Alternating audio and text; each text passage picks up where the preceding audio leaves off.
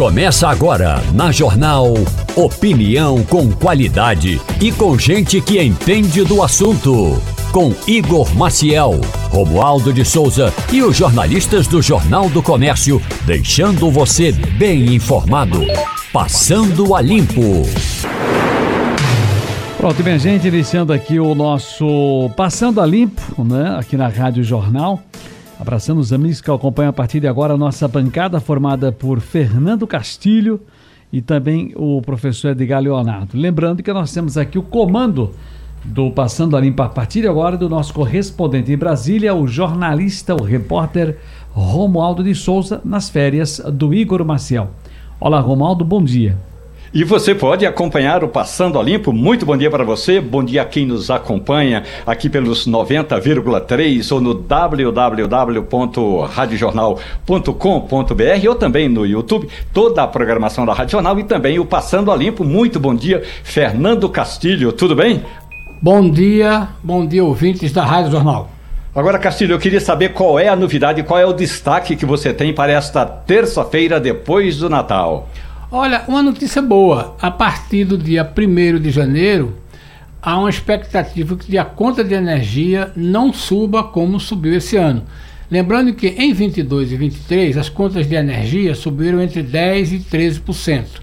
Há uma expectativa no setor de que, mesmo com essa seca, é, o, os encargos né, e o aumento sejam menores. Tem gente falando aí que ao final do ano a, a, o índice de energia geral possa ficar em torno de 5%.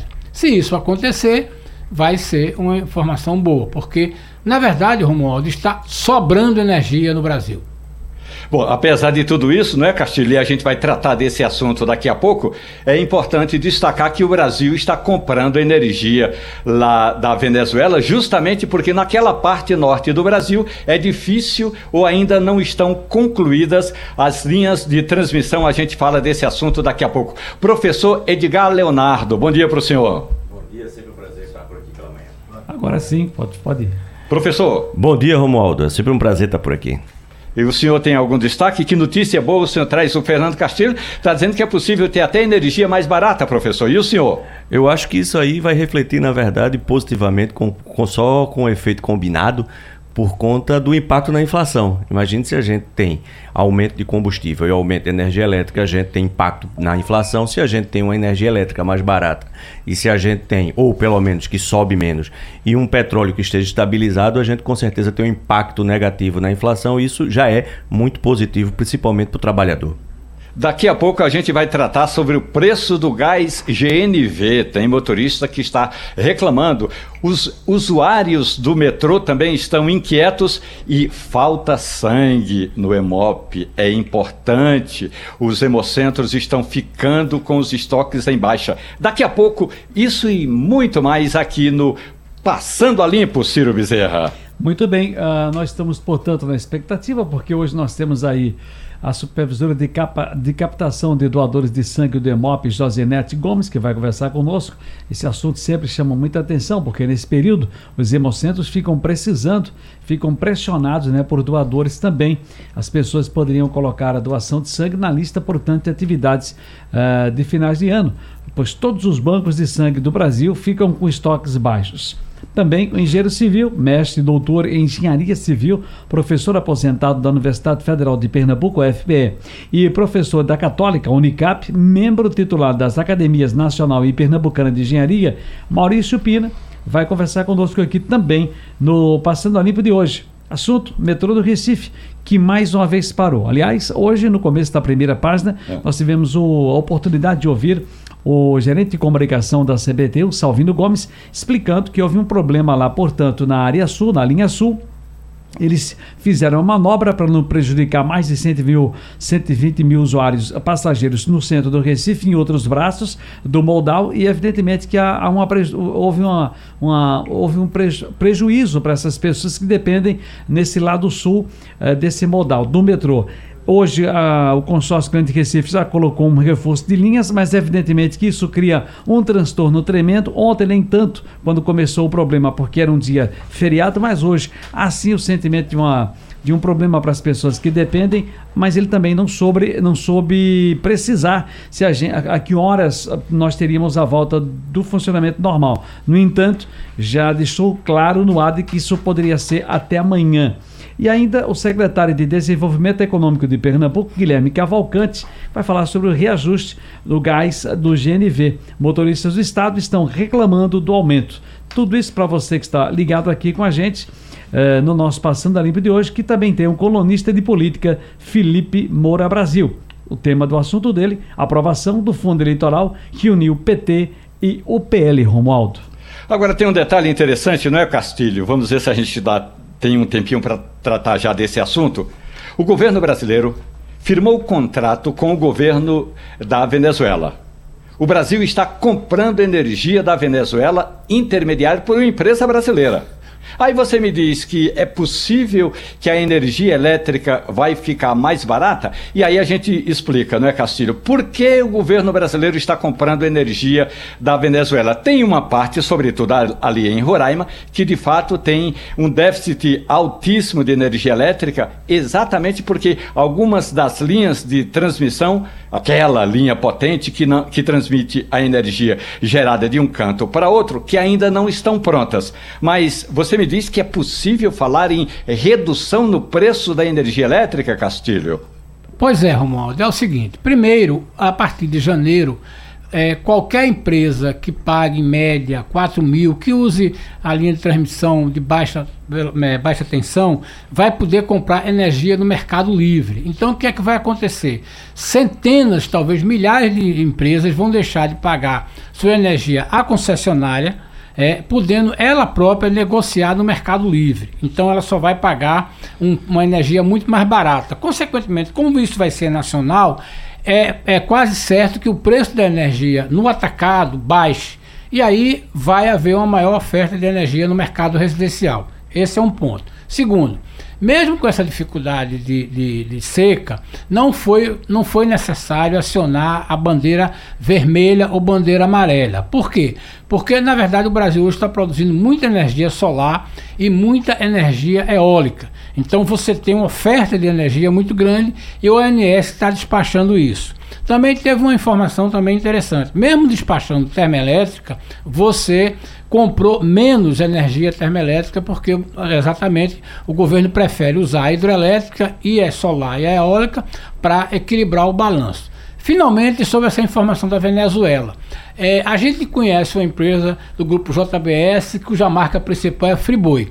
Mas entre os negócios da Friboi tem produção de papel, de celulose, tem produção de energia. Eles compraram uma planta de energia é, é, à base de, de, de, gás é, e, e, lá perto de Roraima. Então o que, que, eles vão fazer? Eles vão pegar também, eles, só que além disso, eles serão os intermediários da compra da energia que a Venezuela vai vender para o Brasil. Antigamente você tinha a Eletrobras que fazia isso. A Eletrobras foi privatizada. Então o que, é que vai acontecer? Uma outra empresa privada no Brasil, que não é a Eletrobras, e sim uma empresa do grupo JBS, entrou no circuito e ganhou a concorrência. Qual é o problema disso aí, embora isso não reflita diretamente é, um percentual grande, reflete, mas não com muita força. É que a energia que Lula e Ma, é, Maduro. Maduro. Prometeram a 120, 150 megawatts, é, tá, será sendo vendida ao Brasil por mil, mil e oitenta até nove, entre 950 e 1050 quilowatts, ou seja, dez, quase oito vezes mais caro. Mas essa é um, uma, uma, coisa que é pontual. Você está falando aí de 100 mil megawatts. Não é uma grande quantidade, porque o Roraima, felizmente, o Roraima o consumo é pequeno.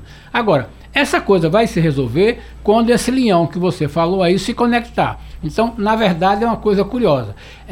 o Brasil, através de uma empresa privada, está comprando energia de uma empresa estatal controlada pela, pela Venezuela. Mas o problema é que, embora Lula e Maduro tenham falado que isso aí ia ser muito bom, porque a energia ia ficar bem barata, não foi bem assim. Na verdade, o preço está custando entre 950 e 1.080 reais o megawatt. É muito dinheiro, até porque a energia que está vindo de lá é uma energia gerada é, pela hidrelétrica lá da, da, da Venezuela. Agora, professor Edgar Leonardo, reflita comigo aqui. O Brasil tinha uma estatal, e aqui não estamos discutindo se é ou não para privatizar. Privatiza essa estatal. E por que os negócios do Estado brasileiro, por exemplo, com a Venezuela, não foram feitos por essa estatal que tem expertise, inclusive ali na região norte, professor? Romualdo sempre fica a dúvida dos reais motivos que estão por trás disso aí. Né? A gente sabe que é muito difícil. O máximo que a gente pode fazer é especular. O fato é que a gente tem, e aí eu acho que é um problema mais sério, né? uma, uma, uma, uma região do país como Roraima, que está ainda hoje completamente isolada do Sistema Nacional de Distribuição Elétrica do país. E que a gente, por conta disso, estrategicamente acaba por depender de um outro país, um outro país que já é, deu demonstrações inequívocas de que tem uma, uma gestão interna complicada e que, por mais parceiro que seja do atual presidente Lula, mas ele demonstra uma série de, de, de decisões equivocadas, como por sinal que está se demonstrando com a tentativa de anexar o território de Esequibo, e a gente depende efetivamente desse tipo de fornecimento de energia elétrica. Isso não é um problema do governo atual, do governo passado, porque isso é histórico. Ou seja, a gente começou a ter problema elétrico no Brasil, que eu tenho a memória, com Fernando Henrique Cardoso, quando a gente teve o apagão e um impacto negativo no PIB brasileiro, exatamente no ano seguinte ao apagão, se não me falha a memória, de pouco mais de um ponto percentual. Então, a gente tem que se preocupar muito com o fornecimento de energia elétrica. Como bem ressaltou é, é, é, Castilho aqui agora há pouco, a gente tem um ponto importante aí, é que a gente vai conseguir segurar um pouco o preço esse ano de eletricidade, mas não por grandes investimentos. A gente vai, na verdade, conseguir fazer isso porque a gente está conseguindo produzir muito mais. E grande parte dessa produção é a produção privada de energia el elétrica por, por meio de energia solar e eólica, e que está fazendo com que a nova a organização do sistema elétrico brasileiro permita que a gente consiga comprar energia elétrica desses novos players e a gente consiga um preço mais baixo. Isso deve ser extremamente importante, mas isso demonstra que efetivamente a gente ainda precisa melhor, melhorar muito o sistema de distribuição nacional de energia elétrica e investir muito em energia elétrica, porque a energia elétrica é imprescindível para que a gente possa ter melhor produtividade e desenvolvimento econômico no país.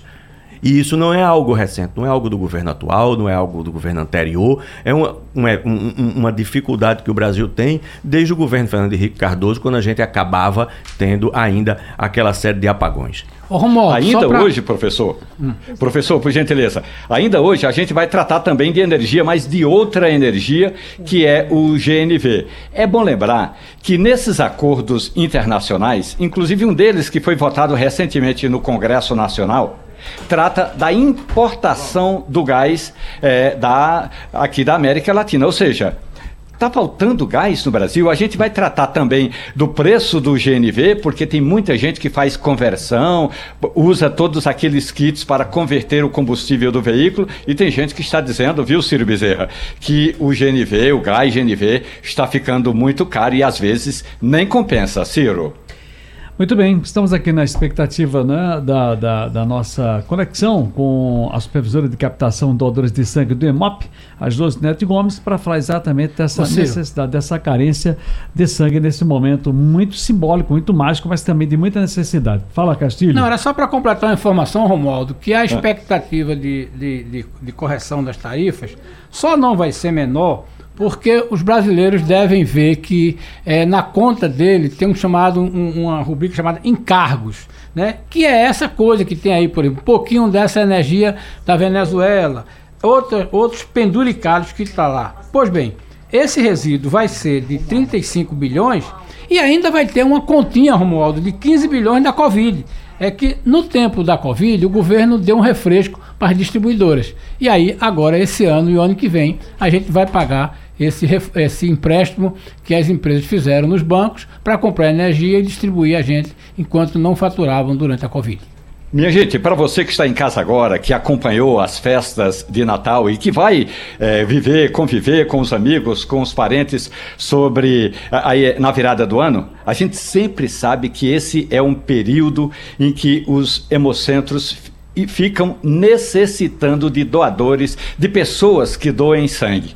Nós já estamos com, eh, na ponta da linha para trocar uma conversa, um diálogo sobre esse assunto com Josinete Campos. Ela é supervisora de captação de doadores de sangue do EMOP. Josinete Campos, bom dia. Aproveite essa oportunidade para a gente convencer as pessoas de que é importante doar sangue, Josinete. Bom dia, bom dia, Monaldo, tudo bem? Bom dia aos ouvintes da Rádio Jornal.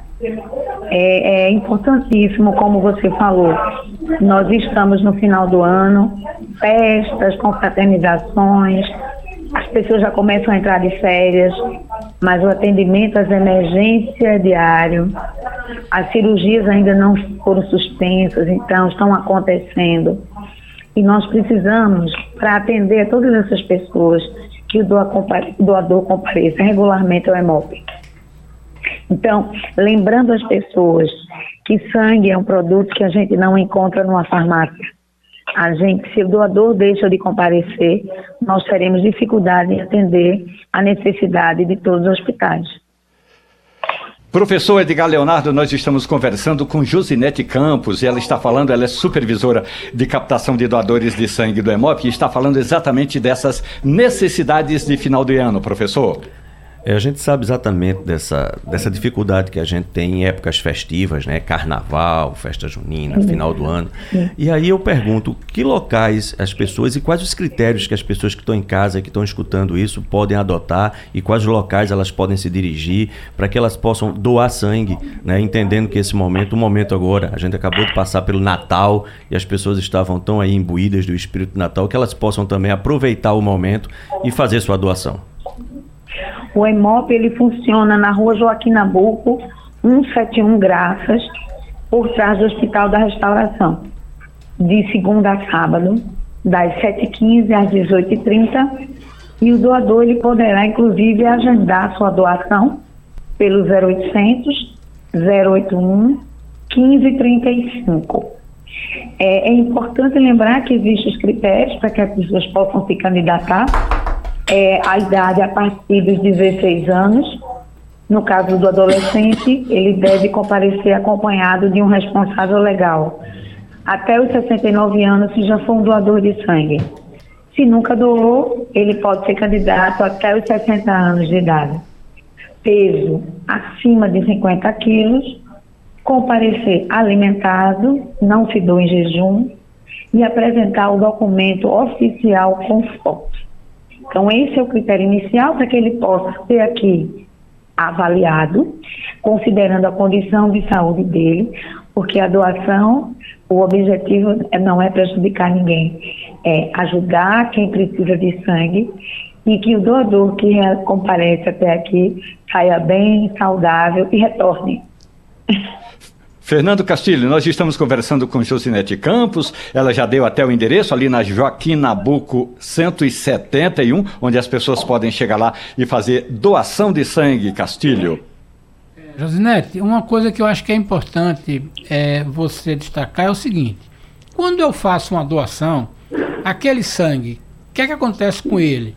O que é que ele vai ser transformado e quantas pessoas essa bolsa de sangue pode ajudar na hora que vai submeter uma cirurgia ou um outro procedimento médico? Ótima, ótima pergunta. Todas as vezes que você realiza a doação, o sangue ele é submetido a exames e a bolsa de sangue coletada, ela segue para um setor que separa os componentes do sangue. Então ele doa sangue total, mas a partir de uma centrifugação numa velocidade, numa temperatura X, nós podemos obter de três a quatro componentes para ajudar em diversas situações. Então, nós obtemos concentrados de hemácia, plasma, plaquetas e podemos chegar até a produzir o crio precipitado. E lembrando que cada um desses tem uma validade. E o que a gente destaca nesses é, o, é a plaqueta, porque ela tem duração de cinco dias. Então, é importante lembrar as pessoas que você sai daqui tranquilo, bem seguro, porque o processo é seguro. mas tendo a certeza de que com uma doação você pode ajudar de uma a quatro vidas. Nós estamos conversando com Josinete Campos do EMOP, dizendo exatamente, chamando a atenção, neste final de ano, todos os bancos de sangue do Brasil ficam com estoques baixos. Josinete, muito grato pela gentileza, muito obrigado por esclarecer, por convencer as pessoas de que realmente doar sangue é importantíssimo. Esperamos que você, que você tenha boas festas, você e sua equipe. Muito bom dia, Josinete. Obrigada. Romualdo, eu só queria lembrar aos ouvintes pois que não. dia 1 o EMOP não vai funcionar. Então, na segunda-feira 1, no feriado, nós estaremos fechados aqui para atendimento. Agora, Ciro Bezerra. Oi. Eu estava lendo aqui, e aí vou, gostaria de ouvir a opinião de vocês. O jornal O Estado de São Paulo publicou um certo, digamos, estrago na conta do contribuinte. Quando a gente fala de contribuinte, o cidadão, a cidadã que pagam imposto.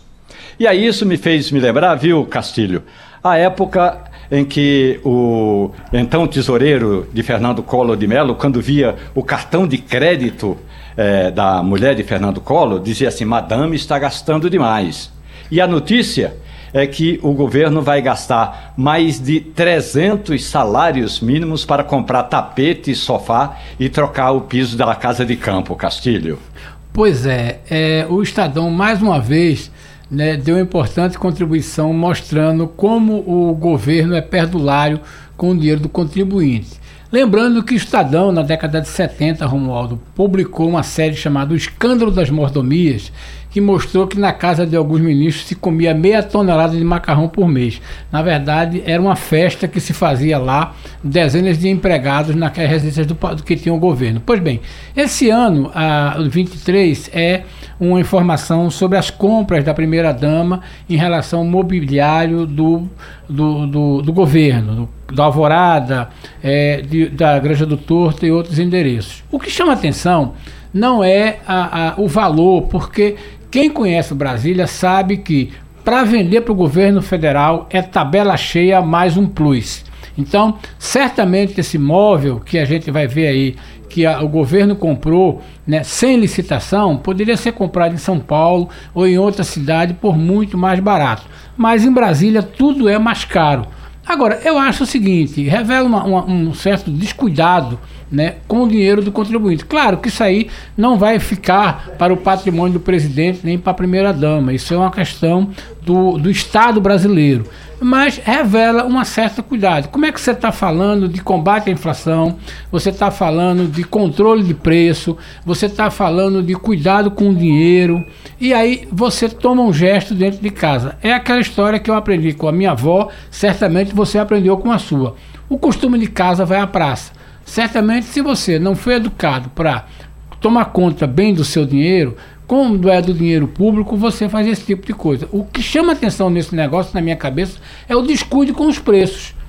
E aí aquela história, chega numa loja, o vendedor ou qualquer pessoa vai dizer, este imóvel, este, sei lá, vai para o governo, para o Palácio do Campo das, do, o Palácio do Governo, os caras aplicam e ninguém contesta.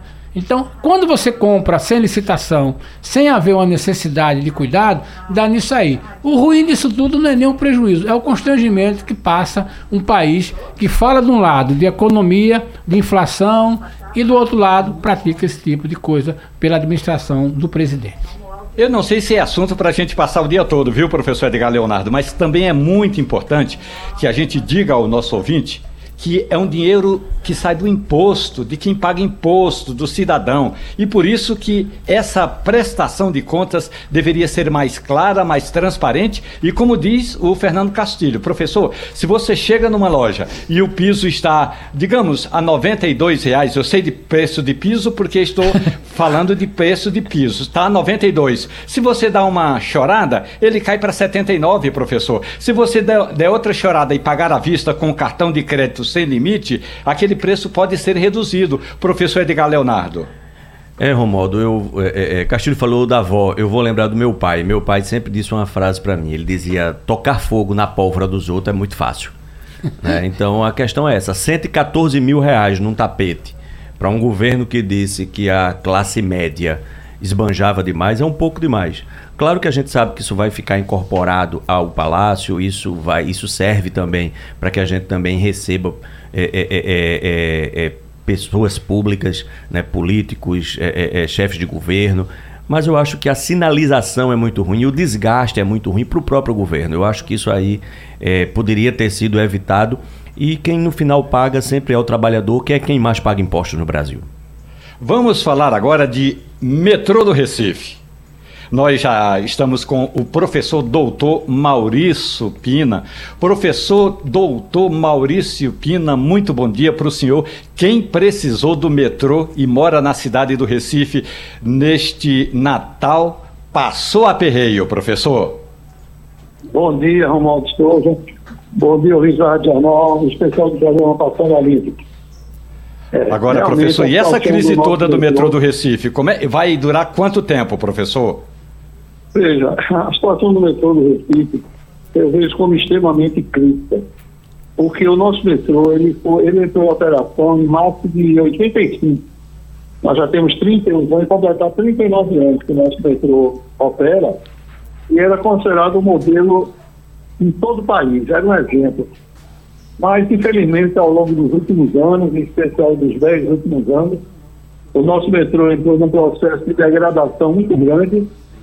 E para aqueles que participaram de todo o processo da sua inauguração, desde o início, eu na época inclusive era diretor da MTU e participei de várias reuniões que deram origem à criação do metrô do Recife, nós vemos isso tudo com muita tristeza, porque o sistema se degradou de uma maneira tal que não presta o serviço adequado à população. Ao invés de ser uma solução para a região metropolitana do Recife, o metrô se transformou em um grande problema. É inadmissível que o metrô, e, por exemplo, no ano de 2021, eu não tenho os dados de 2022, ele tenha sofrido um total de 100 paralisações durante o ano, penalizando duramente a população. Isso Ou seja, é professor, não pode ser aceito. A, a cada três dias o metrô do Recife apresenta um problema grave como esse é, da festa de Natal, que, segundo as primeiras informações, o, teria sido aí, um problema na alimentação de energia do sistema. E aí houve uma falha, e essa falha atingiu ali a, as estações da Imbiribeira, Antônio Falcão, na zona sul da cidade do Recife. Nós estamos conversando com o professor Maurício Pina. O Castilho, eu sei que você gosta muito de andar de aplicativo, andar de táxi, não pega metrô, Pego. mas essa situação situação é inquietante, Castilho. Olha, por exemplo, hoje eu vim para a emissora, eu vim de aplicativo, é. mas eu sou usuário normal do metrô. Eu moro ao lado da estação do metrô e eu uso o metrô regularmente, então eu posso falar porque eu sou usuário. O que mais chama atenção nessa questão do metrô, e eu queria perguntar isso ao professor Maurício Pina, é o seguinte: como o senhor disse, eh, as composições são ainda, são, vão fazer 40 anos. É, se fossem bem conservadas, né? Não tinha nenhum problema. Existem carros do metrô em outros países que têm até mais de 50, alguns deles até mais de 60 anos. Mas o que acontece com o caso do metrô? É aquilo que normalmente, tecnicamente, é a falta de manutenção se obrigou a canibalizar. O senhor tem uma informação de que das 40 composições, quantas efetivamente estão rodando hoje? Pode nos ajudar nesse número? Pois não, Castilho e Romualdo.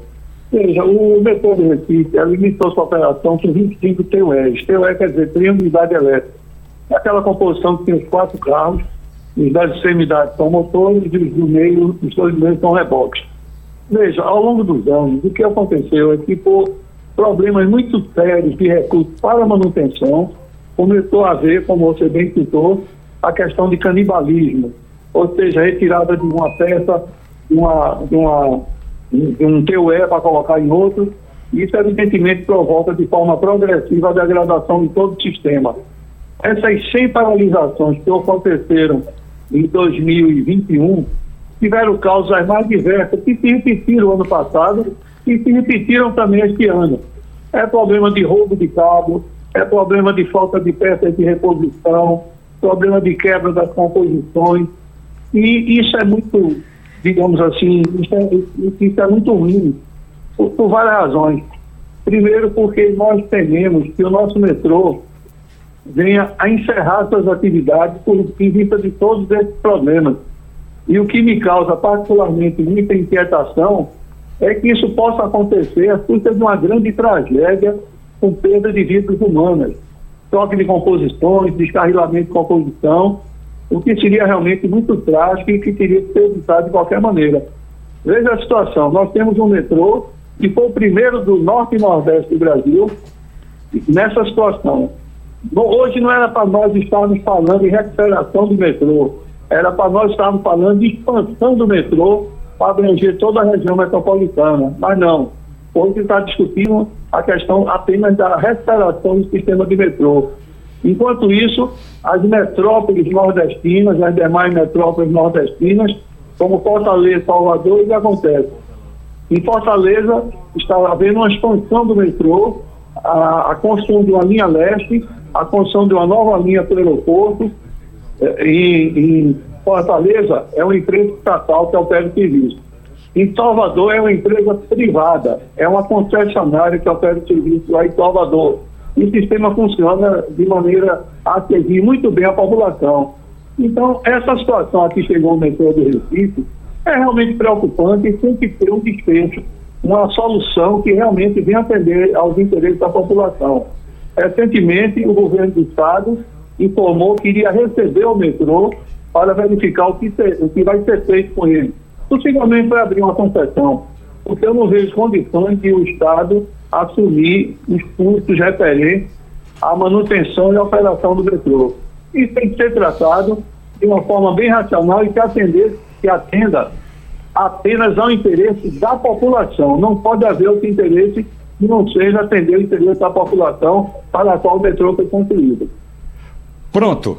Batemos num ponto, professor Edgar Leonardo. Nessa conversa com o professor Maurício Pina, falando exatamente sobre a situação do metrô, a questão da concessão que muita gente é, sente até urticária quando ouve falar em concessão, em privatização. O senhor acha, é, Edgar Leonardo, eu queria ouvir também a sua opinião e nesse diálogo com o professor Maurício Pina, que esse pode ser o caminho? É, Romualdo, eu acredito que essa deva ser atualmente a única das saídas que a gente tem. Eu é, é, hoje não sou muito mais usuário frequente do metrô, mas ainda uso, recentemente usei. E aí a gente vai traçando um, um paralelo com o metrô que eu conheci na, na, na a, a, quando ele começou a operar ainda na minha pré-adolescência. E eu me recordo muito bem que o metrô era um ambiente extremamente seguro, a gente tinha a, a, segurança da polícia metro, da, da polícia ferroviária federal, a gente um ambiente extremamente limpo e a gente tinha um equipamento que ele não apresentava falha, então a gente poderia contar com ele a qualquer momento. Ao longo do tempo, a sujeira foi tomando conta, a insegurança foi tomando conta, o metrô, infelizmente, ele passou de ser um, um serviço extremamente confiável para ser um, um, um, serviço onde as pessoas ficam sempre com muito cuidado se, pode, se podem ou não contar com ele. Isso me parece que, na verdade, veio ao longo do tempo, e aí eu queria que o professor Maurício Pina pudesse comentar com a gente de uma questão de financiamento, porque existe uma questão longa aí, de muitos anos, de questão de repasses que não tenham sido re realizados e um endividamento aí é, é, é, é de cerca, na época, 2020, 2021, eu me lembro bem desses números, eram cerca de 100 milhões de reais que não tinham sido repassados a, a, ao, ao, sistema do metrô. E como viabilizar o metrô e se realmente acontece ainda, é, é, se existe ainda dívidas que deveriam ser valores re, repassados a, ao sistema do metrô e não foi feito isso e que impacto isso causou? Perfeito. Veja, entender toda a história que realiza o metrô do Recife e que nós acompanhamos de perto.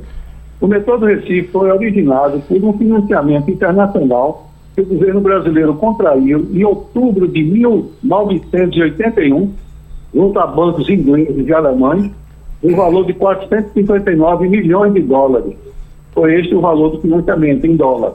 Pois bem, esses recursos foram alocados para a construção do metrô e num tempo muito curto, em março de 85, o metrô foi inaugurado.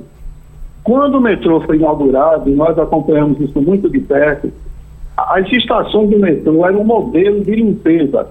O piso das estações brilhava, tão limpo.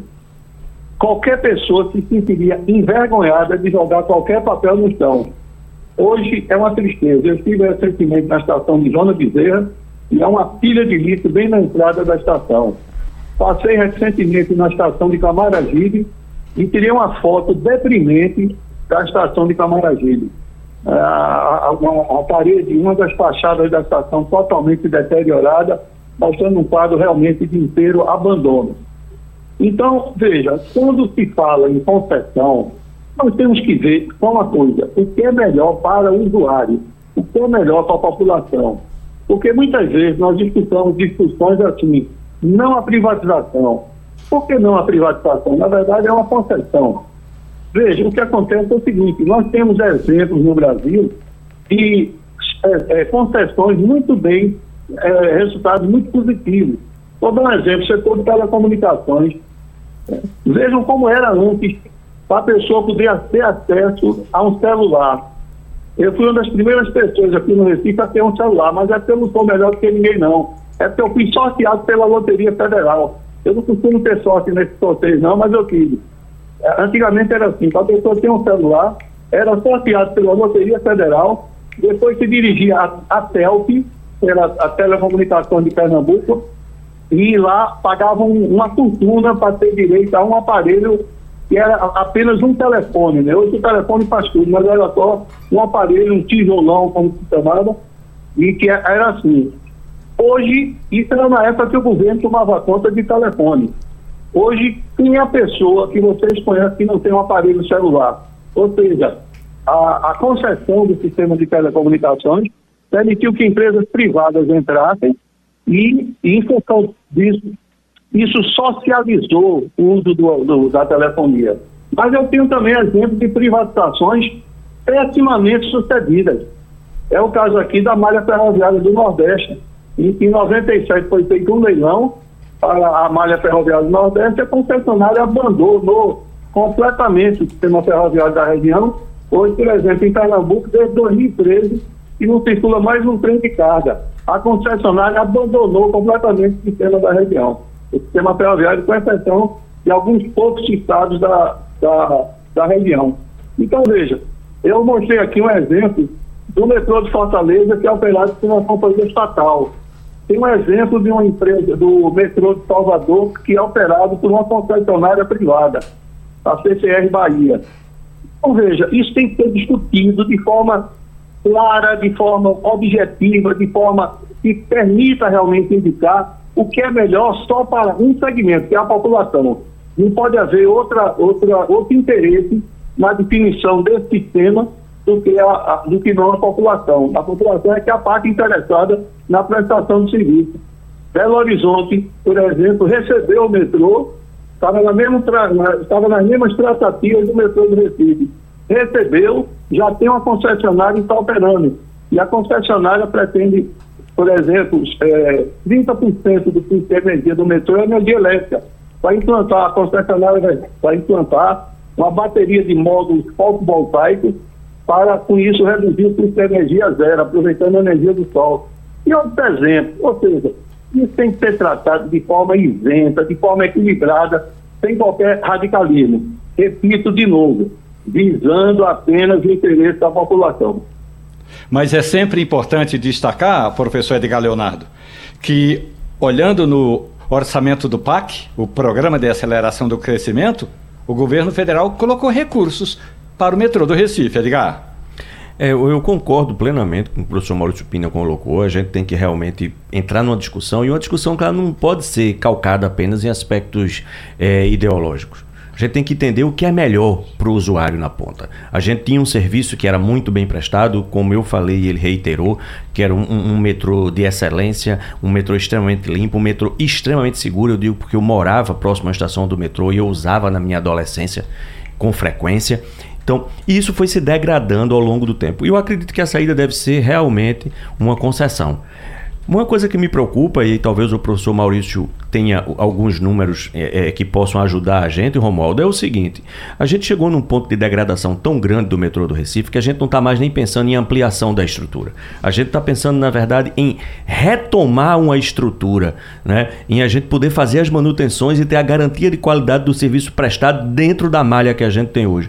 O professor teria, por acaso, algum número do que seria necessário, até porque isso impacta o interesse maior ou menor de empresas privadas para é, é, é, concorrerem a um processo de privatização ou concessão. O senhor tem, por acaso, professor Maurício, algum número sobre o que seria necessário para que a gente pudesse retomar uh, o funcionamento pleno do metrô do Recife dentro do padrão de qualidade que já tivemos no passado? Professor Miguel observa o seguinte, ah, mais uma vez eu vou remontar a história do metrô. Quando o metrô foi ser implantado aqui na região metropolitana do Recife, é, a princípio, veja só que contradição havia na época existia o Banco Nacional de Habitação e o Sistema Financeiro de Habitação. Naquela ocasião, no início da década de 80, todos os investimentos habitacionais estavam sendo dirigidos para a região norte, da região metropolitana do Recife. Olinda, com aquele grande conjunto de Rio Doce, Paulista, com inúmeros conjuntos habitacionais que estavam sendo construídos em Paulista, Abreu Lima. Então, veja, a população estava sendo direcionada para residir na área norte. Quando chegou o recurso do metrô, aí tinha a seguinte situação: não havia recurso para desapropriação. E havia uma linha férrea, uma ferrovia ligando a Jaboatão. Então a escolha foi para Jaboatão. A população foi direcionada para um lado da cidade e o metrô foi para o outro lado da cidade. Quer dizer, já houve aí uma, uma contradição. Mas nós temos que pensar em levar o metrô do Recife para outras áreas da cidade que permita o deslocamento da população de qualquer ponto para qualquer ponto. Que bom seria se nós pudéssemos nos deslocar, eu sair de minha casa para a universidade, sair de minha casa para qualquer ponto, utilizando o sistema de metrô. Qualquer pessoa adoraria se deslocar dessa maneira. Só há uma maneira realmente de nós resolvermos esses sérios problemas de circulação que nós temos é, na cidade de Recife. É realmente dar uma prioridade ao sistema de transporte público passageiro. E essa prioridade passa necessariamente pela expansão da rede de metrô da cidade. Nós não podemos imaginar que daqui a 20, 30 anos nós vamos continuar com esse mesmo sistema tão precário, tão obsoleto como existe hoje. A gente tem que pensar mais na frente. Temos que recuperar o metrô, sim, mas temos que pensar na sua expansão, como outras cidades estão fazendo. Tem aqui o caso de Fortaleza e está com duas linhas novas em construção. Por que, que nós não podemos pensar no mesmo? Aqui no Passando a Limpo, nós conversamos com o engenheiro civil, mestre doutor em engenharia civil, professor aposentado da Universidade Federal de Pernambuco, professor da Unicap, membro titular das, acad das Academias Nacional e Pernambucana de Engenharia, Maurício Pina. Se a gente não se encontrar mais este ano, Feliz ano novo. Um abraço, até mais, professor. Feliz ano novo. Nós estamos aqui no Passando a Limpo e você pode nos acompanhar pelas redes sociais no www.radiojornal.com.br radiojornal.com.br, radiojornal.com.br ou no seu dial 90,3 e já estamos com o secretário de Desenvolvimento Econômico de Pernambuco, Guilherme Cavalcante. Nós vamos falar, professor, exatamente sobre reajuste do gás GNV.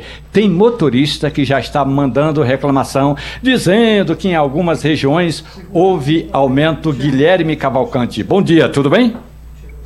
Bom dia, Romualdo. Bom dia, Castilho, Edgar. Bom dia a todos os ouvintes. Tem aumento? Ah, você está se referindo a janeiro, é isso?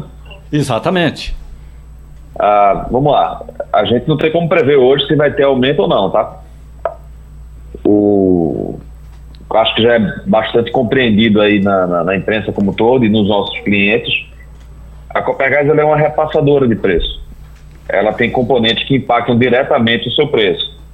O principal sendo o preço do produto em si, que é regulado globalmente, né, precificado globalmente, a variação do dólar, porque ele é precificado em dólar, é, e é isso que a gente tem que levar a, na ponta, observando essas variações. Atualmente a gente tem na, na revisão dos três meses, é, que é de três em três meses nós fazemos essa revisão tarifária, é, a gente ainda está com o preço, como a turma chama, flat, ou seja, ele deu uma variação para cima, mas também uma para baixo, está deixando ele no mesmo patamar.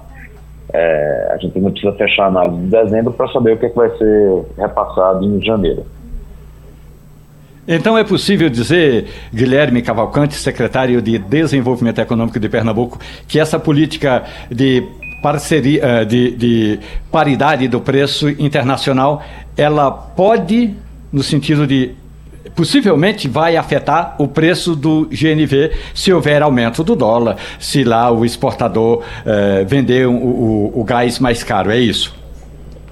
É, na verdade, é, Maldo, isso é, isso é a prática da companhia desde sempre, desde a sua concessão, e é como esse mercado ele, ele, ele funciona, né? Então, é claro que havendo uma variação a mais, é, não é responsável por parte dos órgãos reguladores, no caso aí a ARP, é, que é, faz parte do nosso governo, é, não é responsável não, não repassar esses aumentos. Isso é uma quebra de contrato com a companhia e é uma, uma gestão temerária do, dos fatores que impactam o desempenho da companhia.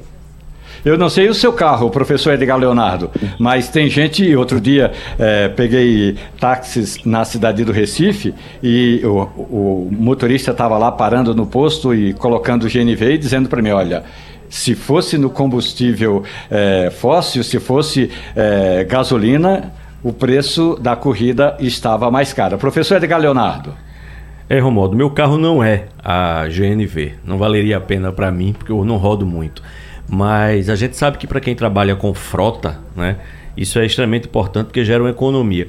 E por que só para quem roda muito é importante destacar? Porque existe um negócio importante aí de se colocar na ponta do lápis que é o kit. O kit não é barato para se instalar e ele precisa de revisões periódicas também.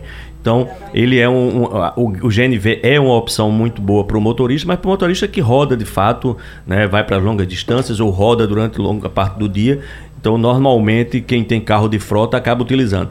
A preocupação com, com o aumento do, eventual do GNV, que obviamente ele depende dos preços internacionais, é por conta exatamente do impacto que acaba causando no custo de operação desses frotistas.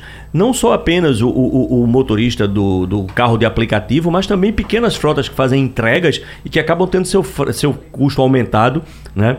E além do mais, outras utilizações que é dada para o gás natural. E além do, do, dessa dependência, eu pergunto ao secretário, que a gente fica claro sabendo que, que o, o preço ele é transferido, mas é, a questão da infraestrutura, secretário, como é que o senhor enxerga de distribuição de gás? Ela poderia ser melhorada para que a gente tivesse menos impacto no aumento do preço do GNV como um todo? O senhor vê alguma situação desse tipo? Olha, é, na verdade não tem uma correlação direta entre preço e infraestrutura, apesar de que aqui em Pernambuco nós temos uma das maiores e melhores redes de distribuição de, de gás natural. Tá? Então a gente consegue chegar hoje por tubulação num número muito importante de postos. Hoje a gente tem, pra você ter ideia, a gente tem o, o volume negociado de, de gás veicular aqui em Pernambuco chega próximo de São Paulo. Ah, considerando que eles têm uma frota muito maior, isso é um reflexo direto da nossa boa infraestrutura, da nossa forma de chegarmos à ponta. A gente também transporta em caminhão quando necessário, para atingir destinos que estão um pouco mais afastados da nossa rede de distribuição.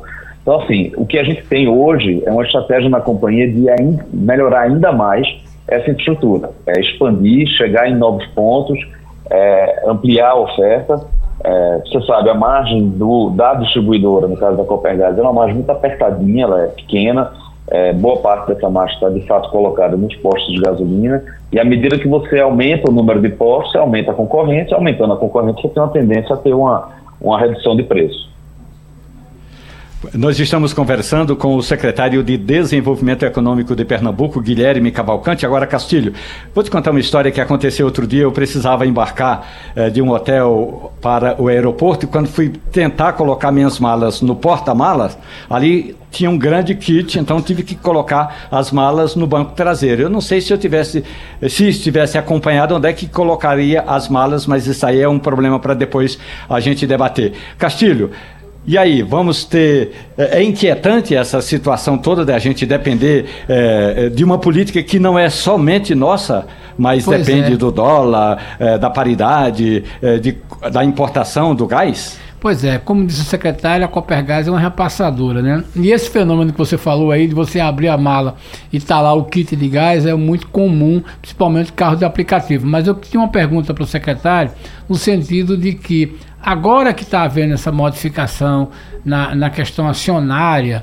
é, da Copergás, é, o governo de Pernambuco, inclusive, está aumentando o poder dentro da companhia, já que vai ficar somente ele e a, e a Mitsui. É, se tem alguma linha nessa questão de, por exemplo, aumentar os serviços é, de gás, é, não só para o, o GNV, mas para as empresas e, por exemplo, algum tipo de incentivo para substituição de frota de, é, na, na, área de logística. É, o senhor vai usar esse novo poder que tem na Copergás a partir da, da dessa, dessa ampliação é, das ações para querer políticas direcionadas a isso, por exemplo, não só de que induzia o uso do gás em frotas, mas também ampliar o gás no pequeno e médio é, consumidor, residencial e comercial?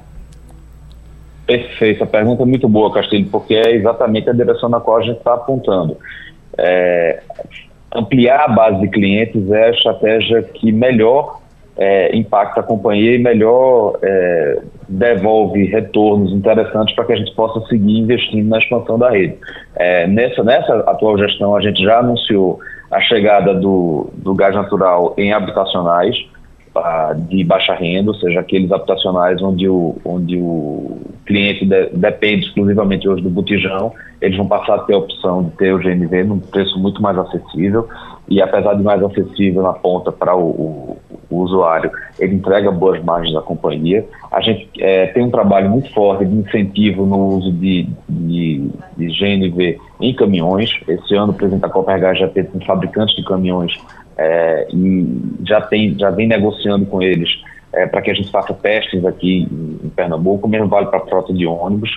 É, e claro, a gente vai querendo sempre incentivar é, a adequação de frotas e, também incentivar novas tecnologias para que o volume do, do porta-mala seja minimamente preservado, mesmo quando você tem aí o, o tanque.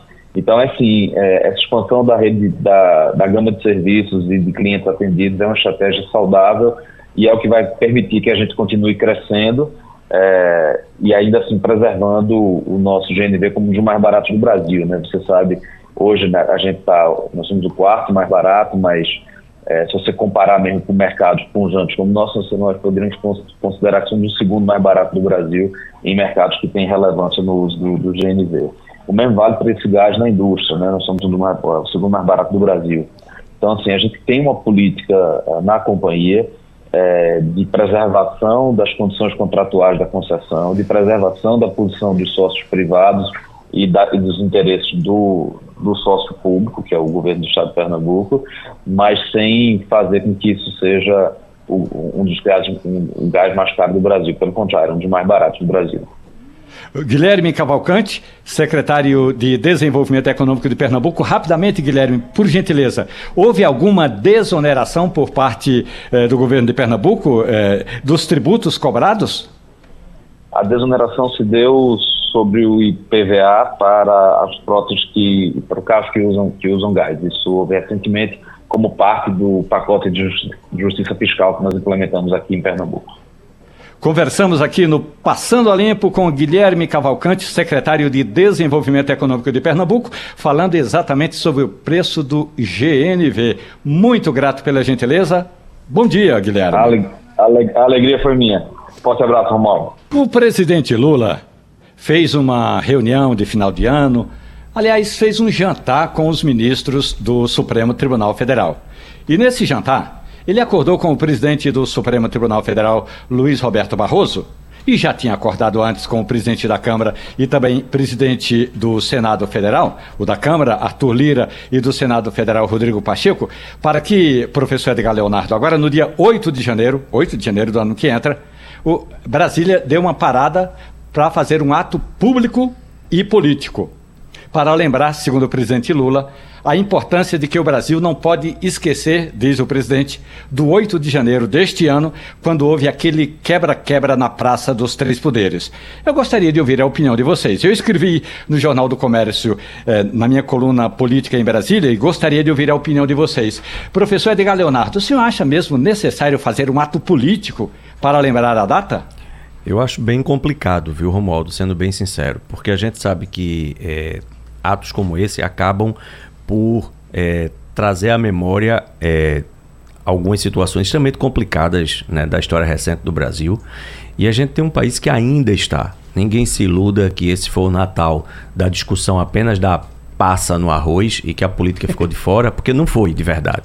As pessoas, na verdade, elas colocaram talvez um pouco embaixo do tapete para que a gente pudesse minimizar as perdas dos últimos anos, né? Para que a gente pudesse ter um ano pós-pandemia e pós-processo eleitoral extremamente conturbado, onde muitas amizades foram desfeitas.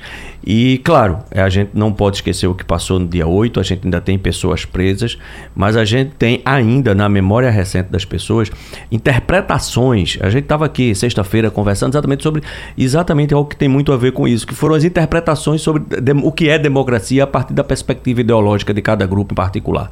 Então, a partir da perspectiva ideológica de cada grupo particular, de novo, existem interpretações divergentes sobre o que ocorreu no dia 8 de janeiro. E na medida em que a gente fica, é, talvez, mexendo muito nisso, a gente consiga, ao invés de apaziguar os ânimos e criar uma união nacional em, em torno dos interesses que são os interesses, que devem ser os interesses objetivos da, da política nacional, que é focar no que é importante para o povo brasileiro, a gente acaba talvez é, reacendendo algumas brasas. Sabe quando você faz aquela, aquela, aquela, aquela fogueira de São João e você no, no dia seguinte ainda tem umas brasas que estão quase apagadas, só as cinzas, mas ela está quente por baixo. Se você botar uma palhinha em cima e você soprar, ela toca fogo de novo. Então eu acho muito arriscado porque a gente sabe que existem grupos que são grupos mais radicais, tanto do limite da direita quanto do limite da esquerda, e a gente sabe que a gente tem uma grande maioria que está no centro e que de fato não está preocupado com esses grandes debates, mas a gente acaba acendendo essas fogueiras. Então isso de fato me preocupa, eu tenho muito medo que esse tiro possa sair pela culatra, Romualdo.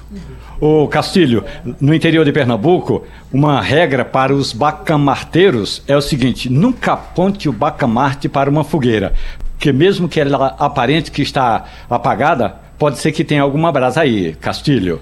Olha, eu, como é que se diz, lá no STF, eu voto com o relator Edgar Leonardo. A minha preocupação nesse negócio como cidadão é o seguinte: eu acho que é importante você ter um ato, é, se possível, no Congresso, em que estejam presentes não só o presidente da República, mas o presidente dos dois Senados e até mesmo é, comandantes militares, mas que as falas, inclusive do STF, as falas sejam muito comedidas. O que me preocupa nesse negócio é a divulgação e a preparação desse evento pelo governo, pelo presidente Lula. Por exemplo, é, o ministro da Justiça só vai sair depois do dia 8 de janeiro de 24. O presidente falou isso no seu pronunciamento em que pede uma conciliação. Tudo bem, todo mundo concorda que fomos vítimas de um ataque à democracia. Agora, a melhor forma da gente preservar a democracia, para mim, pelo menos na minha opinião, neste momento, é o seguinte: é fazer esta lembrança para dizer o seguinte: olha, isto aconteceu, não devemos esquecer disso, isto foi um atentado, agora é importante que não passe daí. Como Edgar diz, e como uma preocupação, é o seguinte: é essa questão da fagulha é possível. No fundo, no fundo, o que a gente pode acontecer é o seguinte: é que as redes sociais bolsonaristas capturem isso muito mais do que o cidadão comum. Na verdade, a gente está jogando uma brasa para essas redes. E se a gente não tomar essa atitude de ter consciência, de saber o que aconteceu, que aquilo não pode se repetir, mas a gente não pode fazer bravata. A minha preocupação com isso é que no dia 8 é, a gente seja, é, o país seja levado por uma bravata. Claro que não vai haver um ato, a expectativa é que não haja atos em Brasília, que, mas certamente os bolsonaristas vão reagir a isso, especialmente nas redes sociais. Tem certos tipos de coisa que é aquela história.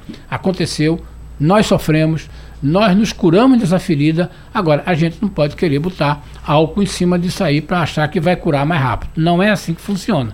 tomara que aconteça tudo no sentido mais tranquilo e mais sóbrio possível. O ideal era que nesse negócio, nessa solenidade, apenas uma pessoa falasse, desse um recado, é, talvez o presidente do STF, talvez o presidente do Congresso, né? certamente, na minha opinião, não deveria ser o presidente da República, certo? Porque ele é parte nesse negócio, né? é, e talvez é, é, o ideal talvez fosse pegar uma pessoa que comentasse isso de forma discreta, lembrando que o mais importante nessa coisa foi a preservação da democracia brasileira. Foi um grande teste, nós resistimos, agora nem por isso vamos ficar querendo transformar isso é, numa coisa que, uma dimensão maior do que ela já teve o ano passado. Isso é história, a gente não pode esquecer, mas também não pode ficar relembrando ela todo dia. Felipe Moura Brasil. Muito bom dia para você. Tudo bem, Felipe? Salve, salve, equipe ouvinte da Rádio Jornal, sempre um prazer falar com vocês. Felipe, eu disse outro dia aqui na Rádio Jornal que o PL de Jair Bolsonaro e o PT de Lula andam mais tempo juntos do que se imagina. E eu dou pelo menos três exemplos. O primeiro deles, os dois partidos se juntaram para apresentar um pedido de cassação do mandato do senador Sérgio Moro, do União Brasil, Exatamente. no Paraná.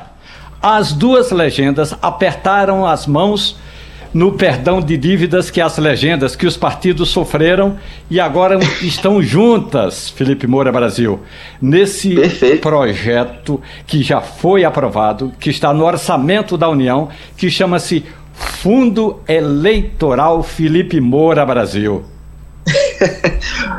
Você falou muito bem, eu analisei também cada uma dessas etapas é, inclusive, essa lista ainda é maior. Se pegar lá atrás, o que aconteceu durante o governo Bolsonaro, quando se formou aquilo que eu chamei de Frente Ampla pela Impunidade, que continua dando resultado para políticos e empresários acusados de corrupção, também havia união é, dos petistas com os bolsonaristas no Congresso Nacional para o afrouxamento da legislação penal, quer dizer, de todas aquelas ferramentas de combate à corrupção, e no afrouxamento também da lei de improbidade administrativa. Então é muito curioso que ainda tenha gente que briga por Lula e Bolsonaro, quando é, lá nas atitudes concretas dentro do Congresso, que é diferente da retórica de campanha, de discurso de rede social, eles estão mais juntinhos do que nunca.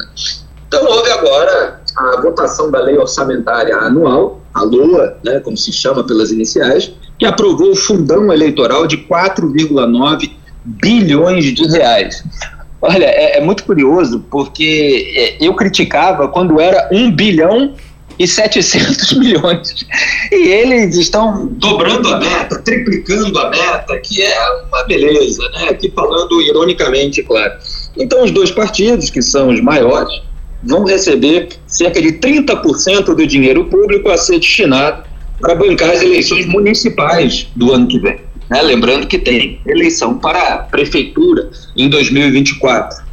É, e eles estão, portanto, pegando um montante de 4,9 bi, que é aquele que foi aprovado para a eleição presidencial é, de 2022. Eles gostaram muito de ficar com todo, toda essa dinheirama e querem o replay. Né? Então, o PL, que tem 99 parlamentares, vai receber cerca de 880 milhões de reais é, desses 4,9 bi, e o PT, que tem 69 deputados, vai contar com um pouco mais de 616 milhões de reais é, para os seus candidatos a prefeitos e vereadores, né? também a eleição para as câmaras, as câmaras municipais.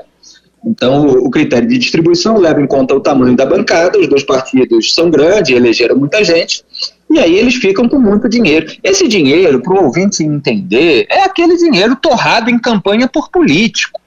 Não é só o político que, é, com quem eventualmente o eleitor concorda, mas são todos os outros. E a gente sabe, por experiência histórica, que a maioria deles mente durante a eleição, é hipócrita em diversas colocações que não condizem com as suas atitudes, eles é, fazem santinhos, cartazes, é, contratam cabos eleitorais, é, tudo que suja as ruas do país, fazem campanhas digitais, etc.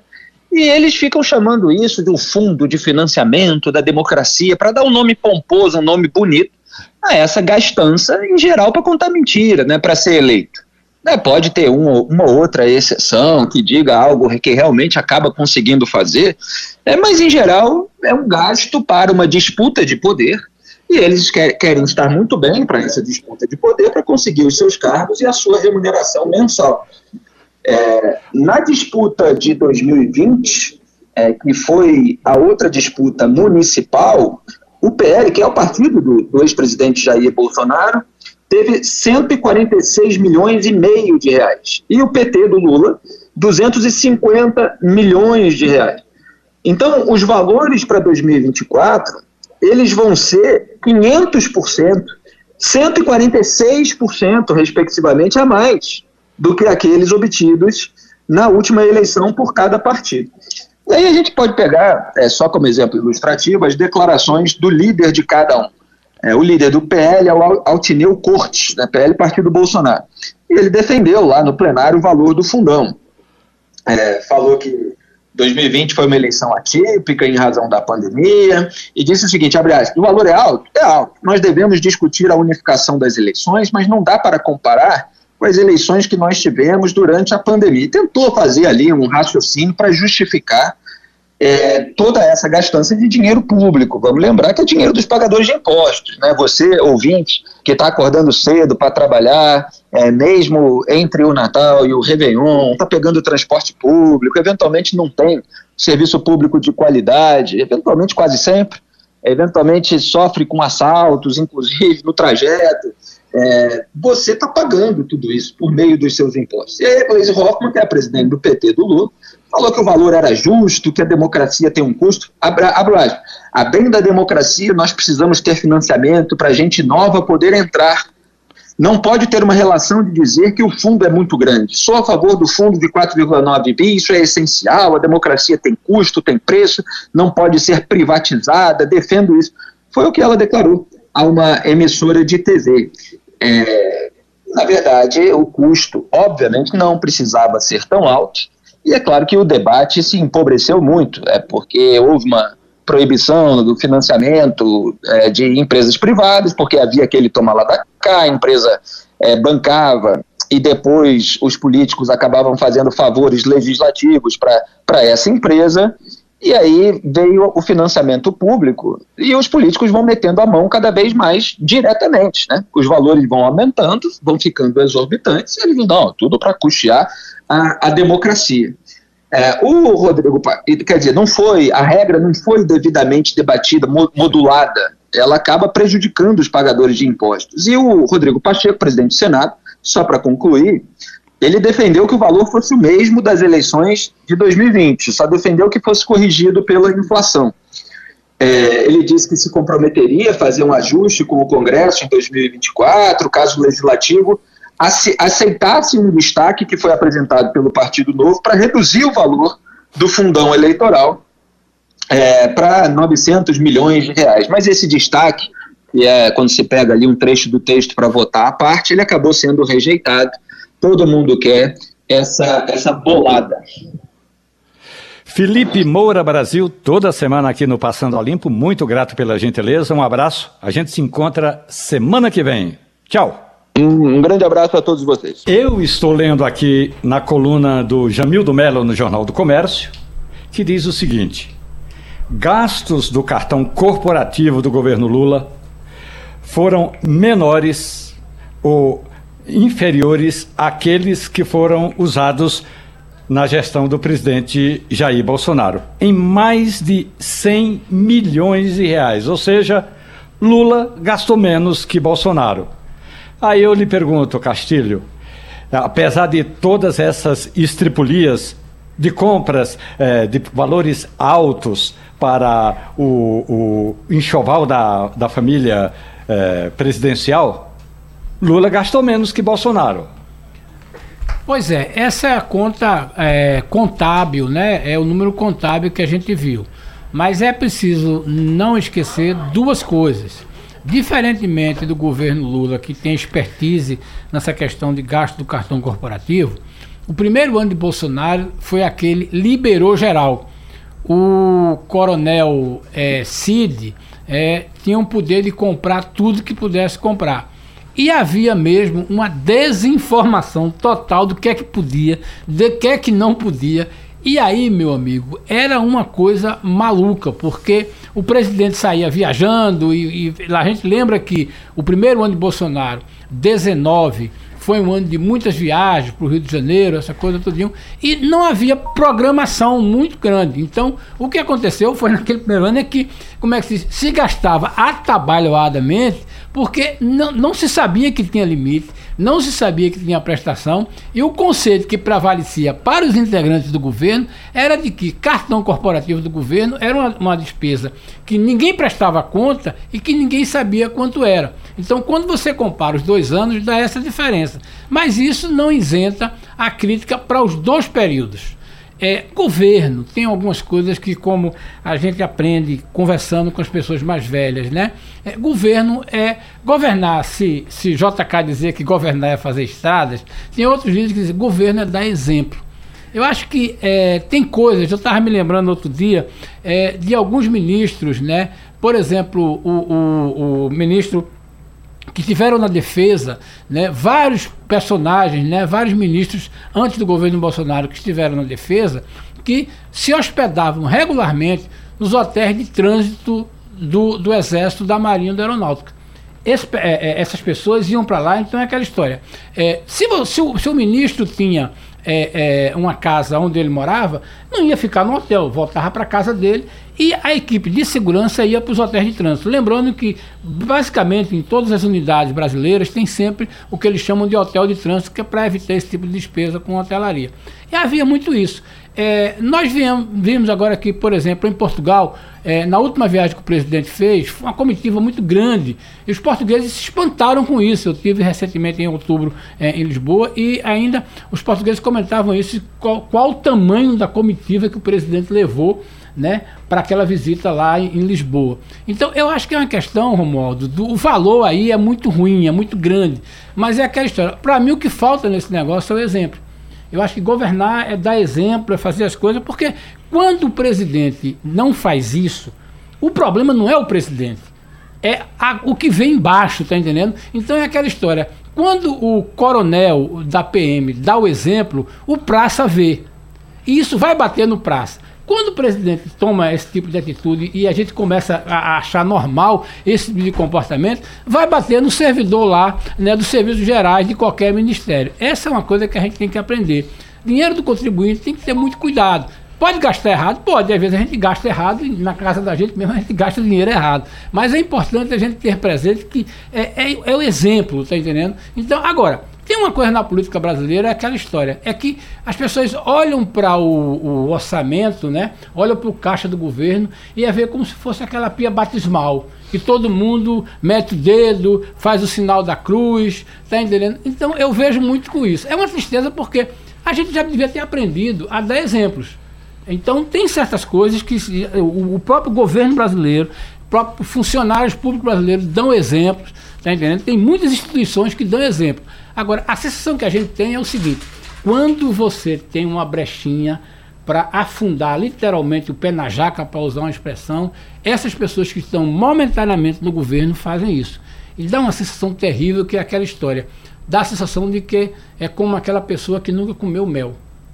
Aí se lambuza. É muito feio isso para mim.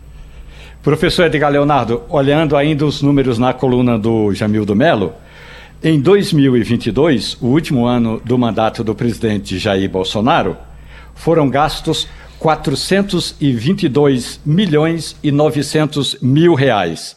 Este ano, portanto, o primeiro ano do mandato de Lula da Silva do PT, foram gastos 273 milhões e 900 mil reais.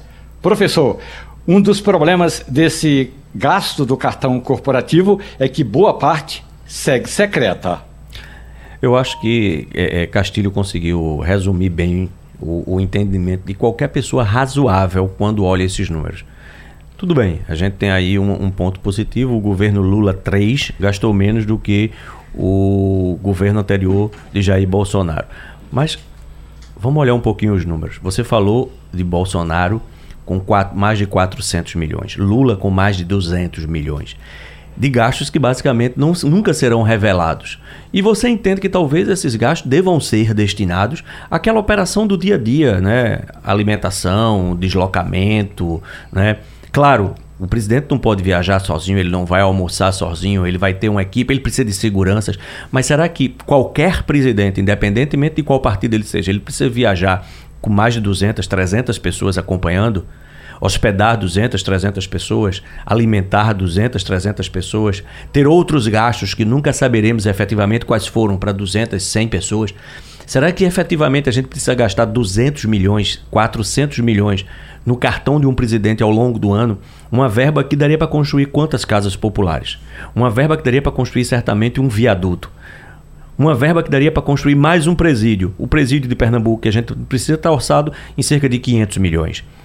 E a gente está falando de uma obra que vai se servir para a sociedade ao longo de um ano, 20 anos, 30 anos. E não uma despesa que vai ser num cartão de crédito. Então é muito estranho que um país como o nosso, ele ainda mantenha certas práticas que parece que se confundem, né? Eu sempre digo que o Brasil ele tem é, é, palácios, né? Então a gente tem uma, uma, uma, uma, memória aí talvez afetiva, onde a gente gosta muito de certas monarquias. Então a gente tem nos estados um palácio, em Brasília, palácios, e talvez os nossos mandatários eles se coloquem em posições talvez um pouco de reinos, né? De reis, de faraós, e todos eles, independente de qualquer coisa, precisavam entender um pouco que o dinheiro está ali, é o dinheiro público, o dinheiro do cidadão, e que talvez gastar milhões em um cartão de crédito não seja plausível para uma economia do tamanho da economia brasileira.